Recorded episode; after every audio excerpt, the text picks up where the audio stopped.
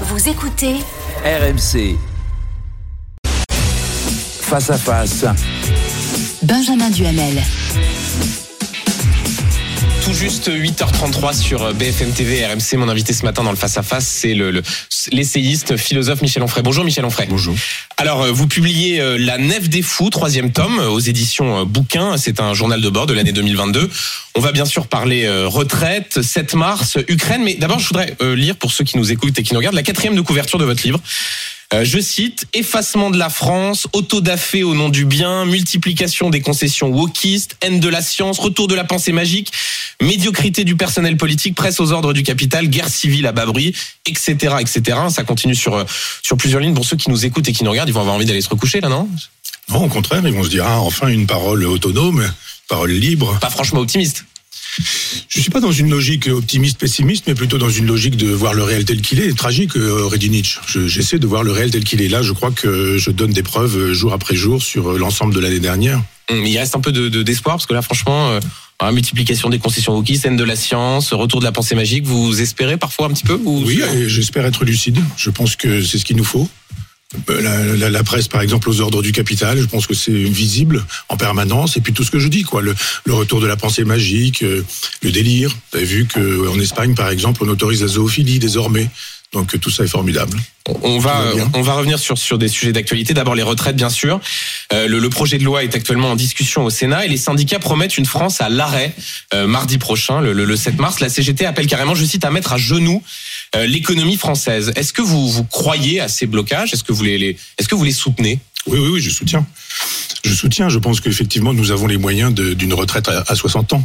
Euh, C'est simplement une décision euh, européenne. On nous fait passer ça comme quelque chose d'important, d'urgent. Ça ne, ça, C'est-à-dire une décision européenne? Eh ben parce qu'effectivement, vous entendez, euh, ça fait partie du, euh, des, des éléments de langage. Ça se passe comme ceci en Belgique, ça se passe comme cela en Allemagne, c'est ainsi en Italie, c'est comme ça. En... Mais- Même Eric Zemmour nous a fait savoir que, puisque partout en Europe c'était comme ça, qu'on ne pouvait tout de même pas échapper à l'Europe. Si on peut échapper à l'Europe, je pense qu'on peut effectivement rester souverain en disant il n'y a pas d'urgence. C'est vrai qu'on veut une espèce d'unification. L'Europe veut de l'unification surtout, en tout, y compris sur ce terrain-là. Je pense que Emmanuel Macron n'a pas compris qu'il n'était pas légitime. 50% des gens. C'est-à-dire pas légitime, il a, été, je vais vous il a été élu. Oui, justement. Je vais vous Il dire a une majorité relative, le Parlement se saisit du texte. Elle est très relative. Il y a simplement un moment donné où quand vous vous dites je, je n'ai été élu que par 50% des gens qui ont voté et dans ceux qui ont voté que par des gens qui minoritaires ont parfois voté non pas pour mon programme mais contre Marine Le Pen Ce qui par est à peu exemple. près toujours le cas dans une élection. On vote contre C'est la c'est personne. possible simplement quand euh, Mais vous dites qu'il n'a pas de légitimité Attendez, politique. je, je finis juste pour vous dire que euh, quand on va après ça à l'Assemblée nationale et qu'on perd sa majorité, qu'on ne l'a pas, il y a un moment donné où le général de Gaulle entend ce que le peuple lui dit. Hum. Donc il y a un moment donné où on n'est pas au pouvoir pour dire euh, c'est ainsi, j'ai une feuille de route, elle est à Bruxelles, la feuille de route de Bruxelles étant d'ailleurs à Washington, et euh, j'ai décidé que ce serait ainsi, c'est-à-dire que Juste, c'est-à-dire Bruxelles-Washington, vous êtes en train d'expliquer que cette euh, réforme des retraites, une sorte de manipulation et que c'est imposé à Emmanuel Macron qui suit les ordres de... c'est le mot complotiste que vous cherchez. Non, mais je Non, vous pose je- la question je parce que je suis assez étonné. de- Oui, bah oui, oui. Personne n'impose cette réforme des retraites. On peut la Non, mais contester, mais... euh, Personne, mais je, je- euh, vous dis simplement que la légitimité n'existe pas parce que Macron pense que le, pub- le- le peuple est à son service. On, on consulte le peuple, on demande au peuple ce qu'il souhaite, et quand le peuple dit non, ça ne nous intéresse pas, et bien voilà, on dit on passe à autre chose. Simplement on dit non, non, vous avez une feuille de route, c'est ainsi, et vous n'ignorez pas que la France joue un, un jeu particulier avec l'Europe, que la souveraineté nationale est perdue depuis Mm. 1992, et que l'Europe joue un rôle particulier avec les États-Unis, qu'il s'agit de travailler une dilution des nations, des peuples, pour faire de telle alors, sorte l'espèce sur la réforme des retraites, on voit pas bien exactement le, le, ah ben, le- rapport avec très Washington. exactement ça. Vous allez bosser toujours plus, et puis vous allez être payé toujours moins, et puis les GAFAM vont faire la loi, et puis euh, il n'est pas question que les syndicats puissent décider. Oui, moi je suis d'accord avec ce que demandent les syndicats aujourd'hui.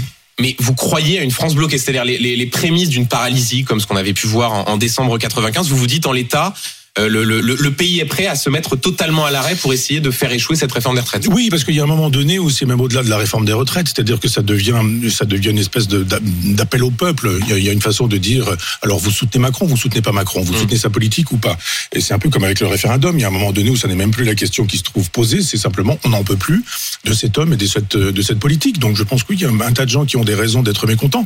Ne serait-ce que, par exemple, les, les boulangers quand ils voient leur facture euh, d'électricité et Donc que on qu'il y met une sorte de, coagulation, convergence des, des, des, des luttes entre ceux qui, euh, comment dire, sont en, voit l'inflation progresser, la question des retraites. Vous voyez que tout ça va se mélanger et va aboutir à une sorte de blocage général. Oui, je pense. Enfin, de toute façon, je l'espère. Je pense qu'il y a un moment donné où, quand euh, le rapport de force peut être inversé, il faut l'inverser. Si effectivement les élections, ça il ne peut être inversé. Vous pensez qu'Emmanuel Macron Oui, peut je reculer pense- je- ben, il y a un moment donné où effectivement il va falloir négocier.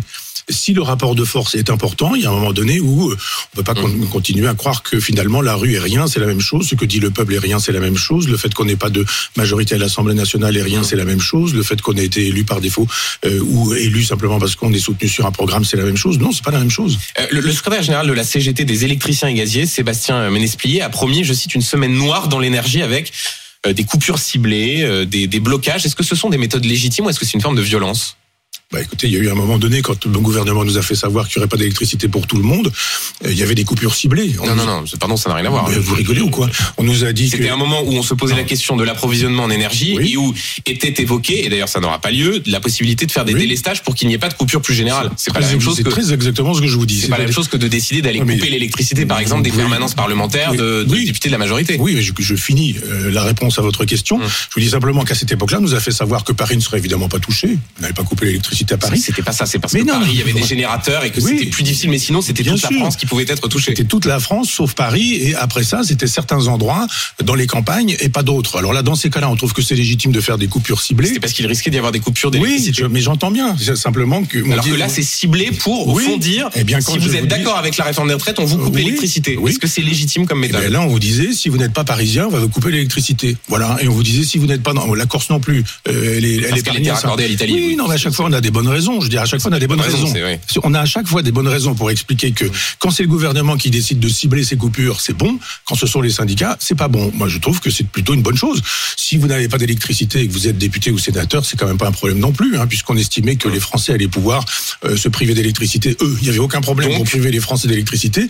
Et là, il faudrait que éventuellement un député ou un sénateur puisse disposer de leur ordinateur ou de leur grille-pain euh, 24 heures sur 24. C'est quand même pas un problème non plus, ça. Méthode légitime pour vous. Oui. Euh, Face à ce risque de blocage, le gouvernement dramatise. Je voudrais vous faire écouter euh, ce que disait le porte-parole du gouvernement, Olivier Véran, euh, mercredi, avec de drôles d'arguments. Écoutez. Mettre le pays à l'arrêt, c'est prendre le risque d'une catastrophe écologique, agricole, sanitaire, voire humaine, dans quelques mois. Mettre la France à l'arrêt, ce serait négliger la santé de nos enfants. En philosophie, c'est ce qu'on appelle une sorte de sophisme Non, c'est ça? C'était des arguments pas tout à fait... pas forcément philosophie, ça s'appelle une bêtise. Vous allez couper, mais il y a aussi un moment donné où je pense que ça va augmenter les cancers du col de l'utérus. Il dit pas ça directement. Il Oui, met la, santé des enfants Non, et il évoque ouais. le- la vaccination vous imaginez. contre le, le- Voilà. contre le papillomavirus. Voilà. Donc si vous arrêtez, non non, c'était non non, c'était pas ça. C'était simplement le fait qu'il y ait des, des problèmes avec la recherche et qu'on allait suspendre la recherche et qu'en suspendant la recherche, on allait laisser les, les cancers du col de l'utérus progresser. progresser. Enfin, il y a un moment donné où euh, ça procède peut-être de la rhétorique, si vous Donc cherchez. cette peut-être. dramatisation, elle vous paraît euh, Mais simplement, pas personne, adaptée personne ne peut y croire. On peut pas croire ça. On trouve d'autres arguments, mais pas cela. Cette façon de dire que ce serait de toute façon la catastrophe totale, mais la catastrophe totale, elle est produite par ces gens qui, qui font des politiques que le peuple ne veut pas. Vous avez des sondages qui font la démonstration que c'est ultra majoritaire le désir que cette réforme n'ait pas lieu. Et on n'entend pas ça. Il y a un moment donné où la catastrophe, c'est quand même d'avoir ces gens-là au pouvoir. Qui plus est, à Monsieur Véran, qui s'est quand même pas illustré précédemment quand il était ministre de la Santé, dans des, dans des comportements forcément très extraordinaires. Une chose, son contraire, autre chose encore, la menace. Bah, on a tous vu avec, euh, avec euh, la gestion du Covid. Vous n'avez pas gardé la mémoire de ces choses-là. Mais qu'est-ce qui, sur la gestion du Covid dans l'espèce, qu'est-ce qui vous a paru euh, Ah ben tout. On peut repartir là-dessus, si vous voulez. Il fallait euh, sortir, pas sortir. Il fallait être vacciné, pas être vacciné. Il fallait porter le masque, il fallait Mm. pas porter le masque. Il fallait confiner, pas confiner. Et à chaque fois, il avait des bonnes raisons de nous expliquer que c'était une chose, son contraire le lendemain, et autre chose encore trois jours plus tard. Là, d'un seul coup, il est porte-parole. Il s'en vient nous expliquer que si la France s'arrête, il va y avoir des problèmes avec les cancers de, de l'utérus. Il y a un moment donné où on croit rêver. Euh, il il s'est expliqué, Olivier Véran, en expliquant que euh, il y avait des risques, par exemple dans l'agriculture, si euh, eh bien le avec les problèmes de sécheresse. Donc il y a eu quand même une tentative d'explication du côté du porte-parole du gouvernement en l'espèce. Non, il n'y a pas de- d'explication, une espèce de liste, c'est une espèce d'inventaire à l'après-vert en Mm. nous disant si vous faites ceci, il va se passer cela.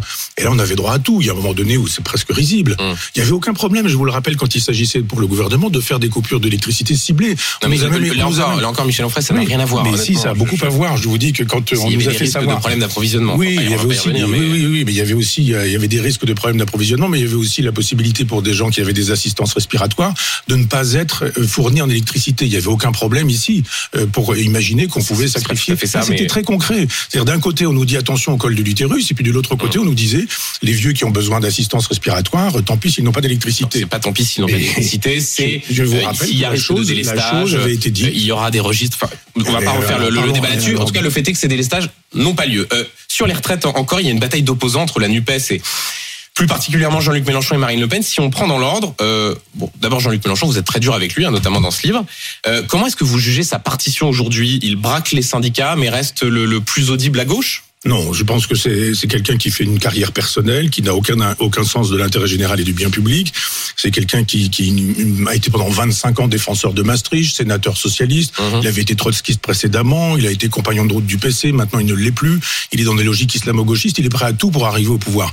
Je dis simplement qu'il n'a aucun souci de la France et des Français. Je ne suis pas dur avec lui. Je- J'examine un peu ce qui. Bah, il y a un moment donné où quand les gens se comportent comme des gougnafiers, on peut le dire. On n'est pas gougnafiers. oui, on n'est pas obligé de- de- d'imaginer que euh, Mélenchon a raison surtout quand il change d'avis euh, trois fois par. euh, Donc par il n'est pas apte à comment dire porter la voix de ce mouvement social, du mouvement politique Il n'est contre pas la crête. crédible. Je veux dire, à chaque fois qu'il parle de Macron, il vocifère. Et le jour où il rencontre Macron à, à Marseille, il dit Mais on est très copains, on est très amis, n'est-ce pas, monsieur le président? Mais oui, bien sûr, etc. Et quand vous voyez la, la France Insoumise chanter le, le chant des Gilets jaunes, on est là à l'Assemblée, vous qui, dé- de- qui défendiez les Gilets jaunes, ça doit vous faire plaisir. Non, parce que je trouve Sans que. dommage. Comment Sans dommage. Sans dommage. Une sorte d'hommage. Ah oui, oh, le- de toute façon, non, c'est pas un hommage. Ces gens-là ont confisqué les gilets jaunes. Moi, j'ai défendu les gilets jaunes, je les défends encore aujourd'hui. Je dis simplement que quand les gilets jaunes ont été sur les ronds-points, ça a été formidable. Quand ils ont euh, répondu aux sirènes justement de Mélenchon et des siens en disant il faut aller à Paris, il faut des pavés, il faut euh, envoyer des pavés sur la, la tête des CRS, etc. Avec les black blocs qui sont instrumentalisés aussi bien par Castaner que par euh, Mélenchon et, et quelques autres gauchistes, je me dis non, ces gens-là se- n'ont- pas servi le peuple, ils se sont servis du peuple. Donc je pense que là, c'est du, c'est une logique médiatique. Ils savent bien qu'il y a Mm. des caméras, qu'on va reprendre ça, et que tous les jours, quand, quand il s'agit de- de- d'attirer l'attention sur soi, tout est bon, y compris de dire que la Marseillaise est un chant fasciste, par exemple. C'est pas tout à fait ce qui est dit par Jean-Luc Mélenchon. Madame Rousseau qui le dit, donc elle fait partie Non. de la Nupes. Pas exactement comme ça non plus. Elle a fait savoir que quand des gens quittaient euh, l'Assemblée nationale en chantant la Marseillaise, ça faisait le jeu de l'extrême droite. faisait référence au fait que Donc- notamment le Rassemblement national aussi se, se, se levait. Ouais. Et les rassemblements nationaux, ce sont des fascistes. Non, non, mais ju- justement, bah, on on enchaîne sur, Marine Le Pen. quoi. Euh, il il faut dire que tant dans votre livre que dans vos commentaires, vous, vous l'épargnez plutôt. Euh, Est-ce que vous considérez que pour le coup, là, c'est la grande gagnante du moment politique? Non, je ne sais pas pourquoi vous dites que je l'épargne. C'est-à-dire qu'à chaque fois que je, je dis quelque chose de désagréable sur Marine Le Pen, vous l'oubliez. Et à chaque fois que je dis Ah, qu'elle n'est pas J'ai lu attentivement le, le- la- ce, ce Bah, journal de aussi, bord de hein, l'année moi aussi, 2022. parce que je l'ai l'avais écrit. écrit. Bon. Il y a beaucoup plus de piques contre Jean-Luc Mélenchon, Sandrine Rousseau, Emmanuel Macron évidemment que sur Marine Le Pen. j'ai pas, j'ai pas compté. Je, je dis Non, simplement. mais moi j'ai compté. Oui, mais moi, j'ai bah, euh, dites-moi, faites-moi le pourcentage. Je vous dis simplement que quand je fais savoir que Marine Le Pen aujourd'hui, c'est Jacques Chirac des années 70, personne ne me reprend. Quand je dis qu'elle se chiracise. Hein. Oui. oh, bah, ça dépend si on aime Chirac. euh, Oui, d'accord, mais moi, j'aimais pas Chirac, donc j'aime pas ce monde-là, j'aime pas, j'aime pas Maastricht, et nous dit on touche plus. c'est la gagnante de la séquence ou pas? Euh, bah, tout est fait pour ça, oui. Moi, je n'ai pas voté pour elle, je n'appelle pas à voter pour elle, je ne l'ai jamais fait. J'essaie simplement d'être dans les logiques de justice et de justesse. Je dis simplement ce qui est. Ça plaît ou ça déplaît. Et à un moment donné, je dis le fascisme, c'est pas exactement ça. Si Mm. vous faites vraiment un peu d'histoire, c'est pas exactement ça. Je dis simplement qu'il y a un moment donné où l'utilisation du mot fasciste procède de Mm. Staline. C'est Staline qui décide que tous ceux qui ne sont pas d'accord avec lui sont des fascistes. on, on vous a entendu. Eh ben non, parce que quand je dis une chose pareille, on me dit vous faites le jeu de cette dame. Non. je, je posais la question de savoir si elle, si bénéficiait de la séquence du moment. Je fais le jeu de la vérité. J'essaie de faire le jeu de la vérité. Je dis simplement que cette dame ne m'intéresse pas. Elle, est- elle, elle défend une politique qui n'est pas la mienne. Donc euh, voilà. Maintenant, si vous voulez que, que je le redise, je le redirai. Mais simplement, quand je le dis, on ne l'entend pas. une toute dernière question avant de passer à, à l'Ukraine. Jean-Luc Mélenchon a coutume de dire en 2027, ce sera eux, le Rassemblement national, ou nous. Euh, S'il y avait un second tour Mélenchon-Le Pen en 2027, qu'est-ce que vous feriez? Et moi, je suis pas dans des logiques du si, ceci, alors. Non, mais euh, lequel cela. est le plus grand danger pour la France? Alors, je pose la question différemment. Et vous voulez que je dise que c'est Mélenchon et que Ah, je vous puissiez pose la dire- question, Michel Oui, oui, J'entends bien, je vous fais ma réponse. Je vous dis simplement Donc, que lequel est le plus grand danger, Non, le- grand danger, c'est d'avoir un candidat qui défendra l'Europe de Maastricht. Madame Le Pen le défend, ce, ce, ce candidat, enfin cette proposition, et Mélenchon également. Donc, vous les renvoyez dos à dos Oui, absolument. Sur l'Ukraine, c'est beaucoup plus juste, voilà, on essaye d'être juste. si vous permettez. Euh, sur l'Ukraine, je voudrais revenir sur certaines de vos expressions euh, récentes. hein. Vous dites le 26 janvier, si vous rentrez dans une coalition contre la Russie, la Russie va s'occuper de nous. Euh, autre phrase que l'on vous doit, le 9 février, cette guerre a été fabriquée et nous tombons dans le panneau. Euh, Mm. Concrètement, qu'est-ce que ça veut dire? Faut arrêter d'aider l'Ukraine d'envoyer les armes? Vous allez un peu vite et vous allez un petit peu court. Je pense simplement que si on fait pas un travail journalistique, c'est-à-dire c'est bien ou c'est pas bien, mais qu'on fait un travail de philosophe, on se demande comment les choses en sont arrivées là. Pourquoi est-ce qu'il y a cette guerre aujourd'hui? Et a été fabriquée. Ça fait dix ans qu'elle existe. Ça fait dix ans qu'elle existe. C'est fabriqué par qui Bah par vous en partie. Hein, le Par les médias? Non, j'ai dit en partie. J'ai dit en partie. C'est les journalistes qui ont fabriqué la, la guerre en Ukraine? Si, si vous ne me permettez pas de, de répondre, ça va pas le faire. Je vous dis simplement que tout a été fait pour qu'on arrive dans ce dans ce couloir d'étranglement, ce goulot d'étranglement qui fait qu'à un moment donné on dit ah ben regardez, hein, c'est, c'est- ce, ce type est un sale type. Et, et moi j'ai jamais dit du bien de, de, de Poutine très tôt. J'ai vite j'ai, vite dit. Absolument. J'ai même dit dès le départ que c'était de l'impérialisme, que c'était ça. Très et tôt, que dès 2015, ah, dès le dé- oui, Ouais. et dès le départ, Absolument. quand on nous dit que euh, machin et bidule est fasciste parce qu'il a voté Le Pen, je dis si vous voulez aller voir un fasciste, il y en a un, il s'appelle il s'appelle justement euh, Poutine parce qu'il est dans une logique impérialiste. Oui, mais quand vous dites si, si voilà, euh, au fond la Russie va s'occuper de nous, qu'est-ce que ça veut dire? Il faut que vous dites c'est pas notre guerre, il faut qu'on arrête d'aider l'Ukraine et Volodymyr Il y a Zelensky. combien? Il y a 200, 200 guerres à peu près tout de suite sur la planète. Pourquoi on s'occupe de celle-ci et pas des autres? Pourquoi, par exemple, on s'en va pas déloger les Pour Chinois un du certain nombre de, de, de valeurs, l'Ukraine c'est l'Europe, Ah, c'est euh, l'Europe, c'est effectivement, c'est- l'Europe, c'est l'Europe. Mais je veux dire, Non. à chaque, oui, c'était aussi l'Europe quand euh, les États-Unis ont bombardé la Serbie. euh, Et il y a des moments où on se dit, tiens, c'est quand même étonant que les États-Unis aient vraiment envie de mettre leur nez là-dedans. donc il faut vous arrêter, il faut arrêter de, juste Non. vous pensez qu'il faut arrêter de livrer des armes La pensée, c'est, ma pensée est plus compliquée que ça. Je vous dis, c'est pas binaire, c'est pas Ouais. on donne, on donne pas. Je dis simplement qu'on ne peut pas donner des armes et dire qu'on n'est pas co- co-belligérant. On est co-belligérant. Le jour où vous donnez un tournevis à l'armée ukrainienne, vous êtes déjà euh, co-belligérant. Donc je dis, les guerres peuvent se décider avec l'Assemblée nationale et avec le Sénat. Et donc. Vladimir Poutine va s'occuper de nous, c'est ce que vous dites? Ben Mais oui. Qu'est-ce que ça veut dire? Ah ben, on verra. Il y a un moment donné où effectivement il a fait savoir qu'il y avait des alliés, c'est comme ça qu'on parle, hein, parce qu'il s'agit d'être dans le grand narratif, comme on dit aujourd'hui, du 6 juin 1944. Vous avez les nazis et puis vous avez les anti-nazis. Je dis simplement que si on veut pas penser comme ça, il y a un moment donné où il va falloir quand même que on pense en termes de paix. Qui pense aujourd'hui en termes de paix Si on pense aujourd'hui, Poutine, vous l'entendez parler de paix ou de négociation mais c'est pas à lui euh, de, de faire euh, de faire la loi. Si on veut vraiment faire la loi, si vraiment votre Europe, votre fameuse Europe, elle peut faire autre chose que des bénéfices de l'argent et envoyer les gens travailler beaucoup plus longtemps. Si vraiment elle veut faire la paix comme elle dit ou comme elle le prétend, ça fait à peu près 20 ans qu'elle nous dit que euh, l'Europe de Maastricht, elle travaille à la paix. Il y a quand même eu un certain nombre de guerres et quand on va pas les, les faire en Europe, on les fait en Libye, on les fait en Irak, on les fait à peu près partout ailleurs. On les fait au Mali, on les fait, on les fait en Afrique, etc. Il y a un moment donné où on se dit, mais est-ce qu'on pourrait pas commencer, nous, par penser à la paix C'est pas Poutine qui va penser à la paix, c'est un homme de guerre. Je dis simplement que si nous ne sommes pas capables, nous en France, nous en Europe, de penser en termes de paix, qui le fait aujourd'hui? Et donc il faut, par exemple, pas livrer d'avions comme le demande Volodymyr Zelensky et faire attention à cette co-belligérance, ce que vous dites. C'est compliqué quand on a 10 minutes, je vous assure, de, de, de pouvoir expliquer les choses. Je dis, cette guerre, elle a été fabriquée parce que quand, quand Gorbatchev est mort, on n'a pratiquement rien dit. Mais c'est Gorbatchev qu'on a laissé tomber. La racine, elle est ici. Il y avait la possibilité de fabriquer une Europe. Je ne parle même pas d'une Europe de- du général de Gaulle, de l'Atlantique à l'Oural. Ça fait des années qu'on fait le nécessaire pour que cette guerre ait lieu. Je dis simplement qu'il y a un moment donné où elle a lieu, et les médias nous disent, je ne dis pas que les médias font la guerre, je dis d'un seul coup, la guerre, non. Je dis simplement, la guerre a lieu. Je dis, mais ça fait dix ans qu'elle a lieu, ça fait dix ans que vous vous taisez sur ce sujet. Je dis maintenant que si on veut encore continuer pendant dix ans, on continue comme ça.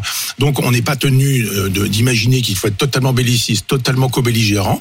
On peut imaginer qu'effectivement la France pourrait avoir une voie personnelle qui serait justement de travailler à la liberté, à la liberté, oui, à la liberté aussi, mais de travailler à la paix, ce qui n'est pas le cas. Deux derniers sujets euh, rapidement, Michel Onfray. Il y a une polémique ces derniers jours dans le monde littéraire avec la décision de certaines maisons d'édition anglo-saxonnes de retirer des mots jugés offensants de certains livres. Ce droit Aldal, par exemple, l'auteur de Charlie et la chocolaterie, les mots blanc, noir, gros disparaissent remplacés par d'autres mots. Euh, est-ce que ça vous choque ou est-ce que c'est normal que la littérature, au fond, s'adapte à son temps? Mais c'est pas s'adapter à son temps. C'est-à-dire que ça s'appelle les droits d'auteur. Il y a un moment donné où quand vous écrivez quelque chose, personne n'a le droit de modifier votre texte en disant il a mis ce mot-là, j'en mets un autre. Il y a un moment donné où il y a quelqu'un qui porte une perruque chez Roald Dahl et on ajoute trois ou quatre lignes en disant. Enfin, c'est les ayants droit, en l'occurrence, qui demandent. Hein, Bah oui. Hum. Ben, les ayants droit, ils font ça pourquoi? Ils font ça parce que d'un seul pour coup, que il y ça a une puisse continuer à se, à se vendre. voilà, on a raison, vous avez raison. Donc c'est ça le problème. Donc je pense que je, je, dénonce le wokisme. J'ai déjà évidemment fait un texte sur ce sujet-là parce que je pense qu'on n'a pas le droit de toucher au chef-d'œuvre. Si vous commencez à toucher au alors, Roald Dahl, c'est pas forcément un chef-d'œuvre non plus, mais enfin, si vous commencez à toucher au chef-d'œuvre, tout va tomber. Je vous assure que tout va tomber. Moi, j'ai fait un jour un texte en disant voilà, on prend l'histoire de la philosophie des présocratiques jusqu'à aujourd'hui. On peut leur reprocher d'être misogyne, d'être phallocrate, d'être raciste, d'être ceci, cela. Mais par exemple, quand on dans les livres de Ian Fleming, le, le père de James Bond, on retire le mot, entre guillemets, nègre. Là, pour le coup, c'est assez logique. C'est un mot raciste, on l'enlève, ça change non, pas c'est pas un mot fondamentalement le, le- raciste, le pas un mot raciste. Je veux dire, pendant des pendant des années, des années, on a parlé d'art nègre quand même. Euh, vous avez euh, Sangor qui a parlé de la négritude, négritude, négritude. Enfin, quand même, il y a un moment donné. Excusez-moi, c'est pas la même chose. Le, non, mais ça de procède de quoi négritude, négritude Césaire, mais, mais pourquoi euh, nègre, c'est un mot euh, jugé raciste, attaché à l'histoire de l'esclavage. C'est faux, mais c'est juste faux. Donc on peut l'utiliser comme ça sans problème. Mais quand on a parlé d'art nègre, si vous imaginez que Picasso, que Matisse et quelques autres étaient des racistes, euh, Mm. on, on rêve absolument. Je veux dire, cette bataille sémantique est une bataille politique. Moi, ça m'intéresse pas trop de savoir si- s'il faut dire euh, tête de nègre, par exemple, ou euh, je ne sais plus comment on appelle ce gâteau. Mm. Euh, mais je dis simplement, est-ce que vous pensez vraiment que l'essentiel est là? Je pense que le racisme, il existe et que quand on braque le- la lumière sur ce genre de, de, de, de- de problèmes sémantiques, la réalité du racisme continue et que c'est ça qu'on oublie. C'est exactement la même chose avec.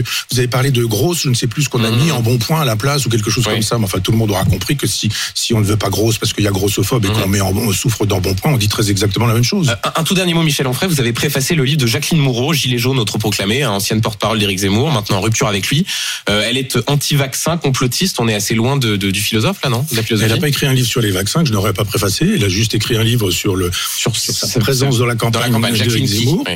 Voilà, et, et j'ai fait un, texte sur cette question du statut du peuple chez, Oui, chez Éric enfin, en préfaçant Jacqueline Moreau, euh, comment dire, on voit Jacqueline Moreau, Michel Onfray, on se dit, pff, il y a un- elle joue de l'accordéon et je suis pas un défenseur de l'accordéon parce que j'ai écrit une préface pour euh, Jacqueline Moreau. Hein. Mm. Je veux dire, j'ai juste écrit un texte euh, qui, qui me paraît intéressant, enfin sur un texte qui me paraît intéressant. pour dire du mal d'Éric Zemmour aussi. Non, pas du mal. Je dis simplement, mais c'est quand même sidérant. Je veux dire qu'il y a un moment donné où, euh, puis ça vous gêne qu'on dise du mal d'Éric Non, Zemmour. pas Ça, tout. ça me Non, réjouit, pas- hein, ça pas me réjouit ça, cette, cette information. C'est parce que c'est l'information du jour. Je dis simplement qu'il y a un moment donné où ce, ce, Mm. ce- je vais pas dire mépris du peuple, si on peut dire, ce mépris du peuple, ce refus du peuple chez, chez Éric Zemmour, je ne l'ai pas apprécié.